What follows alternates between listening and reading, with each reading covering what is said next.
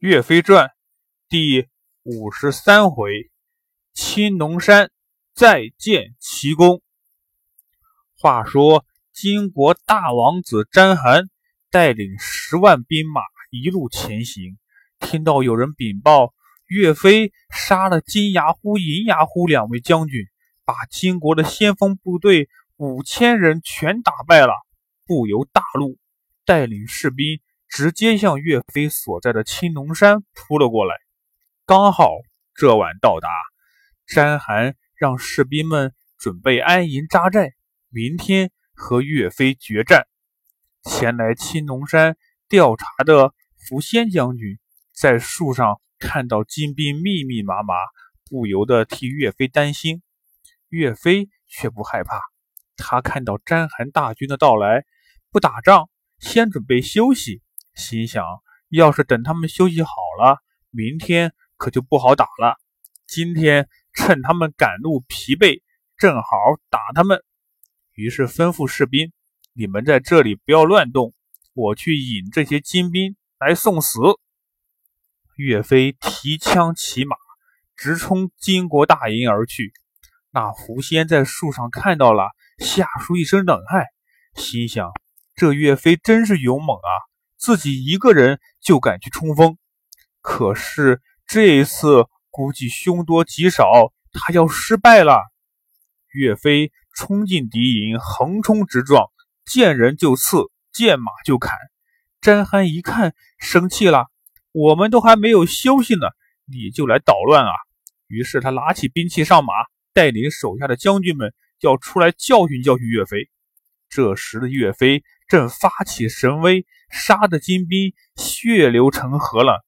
看到詹邯气呼呼的来了，知道他上当了，于是大喊一声：“我岳飞武艺高强，不光能杀进来，还能杀出去。你们这些金兵都是笨蛋！”哈哈哈哈哈哈！抓不住我！说完，他调转马头就冲出了敌营。詹邯一看，肺都快气炸了。你这岳飞也太小看我们了吧！大家和我一起冲，我们去捉拿岳飞。山顶上，狐仙看见岳飞逃出了敌营，后面的金兵铺天盖地的跟着杀了出来，心想：完了完了，岳飞捅的马蜂窝，不光他要死，连我也活不成了。正在着急了，忽然听到一声炮响。震得地动山摇，狐仙差点摔下树来。再看金兵，好多已经被吓得摔下马了。两边埋伏的岳家军们一起火箭齐发，射在枯草上，点燃了火药。一时间烈焰腾空，山前变成了一片火海。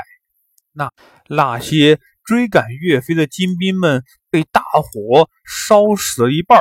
剩余的人保护着詹寒拼命逃命，却看见有一条小溪挡住了去路。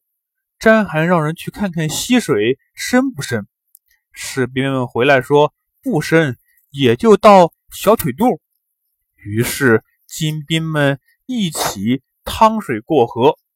后面的大火马上就要烧到这里了，金兵们争先恐后的跳进河里。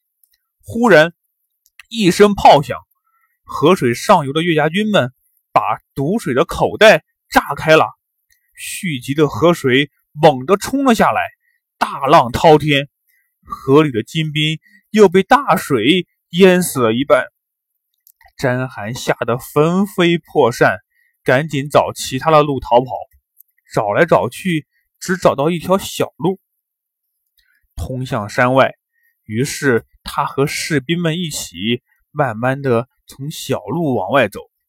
埋伏在道路两边山上的士兵们，听见下面有人走动，就一起拿起大石头往下砸。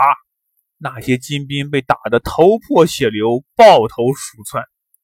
詹寒逃到了山后，再看看身边，只剩下几十个人了。谁知道这时候詹寒。却哈哈大笑起来。士兵们，士兵们问詹邯：“大王啊，咱们十万兵马被杀的只剩下这几十个人了，你怎么还笑了呢？詹寒说：“我笑岳飞虽然会打仗，可是啊，也是很普通。他如果在这里埋伏上一队兵马，我就是插插翅也难逃了。”话还没说完，又是一声炮响，一队兵马冲了出来，正是吉青带领的二百岳家军。詹寒看到吉青长得青面獠牙，十分害怕，对旁边的人说：“岳飞他太厉害了，原来早就在这里埋伏下了人马，这回我可死定了。”说完，不由得流下了眼泪。詹寒身边有个叫同文仙囊的，说：“大王，你先不要悲伤，我有一条计策可以帮大王脱身。大王，你和我互相把衣服、兵器交换一下，咱们一起往外冲。对面的人一定以为我就是大王，他们会来捉我，跟我交战。大王，你就趁这个时机赶紧逃走吧。”这条计策呀，就叫做金蝉脱壳之计。詹寒说：“那可真是难为你了。你放心，我一定会好好的照顾你的后代的。”于是他们按照计策一起往外冲。吉青看见童仙文郎的打扮，以为他就是詹寒，拼命的与他交战，抓住了他。詹寒趁这机会。偷偷的溜走了。狐仙蹲在树上，把这一切都看得清清楚楚，心里暗暗的佩服岳飞用兵如神。他赶紧回去向张元帅汇报去了。再说岳飞，等到天亮，派人打扫战场，清理战利品，看见吉青前来报功，抓住詹寒了，抓住詹寒了。岳飞大喜，赶紧命令把詹寒推上来。岳飞一看，却勃然大怒：“来人，把吉青推出去砍了！”不知道吉青的性命到底怎么样了？小朋友们，咱们下回再说。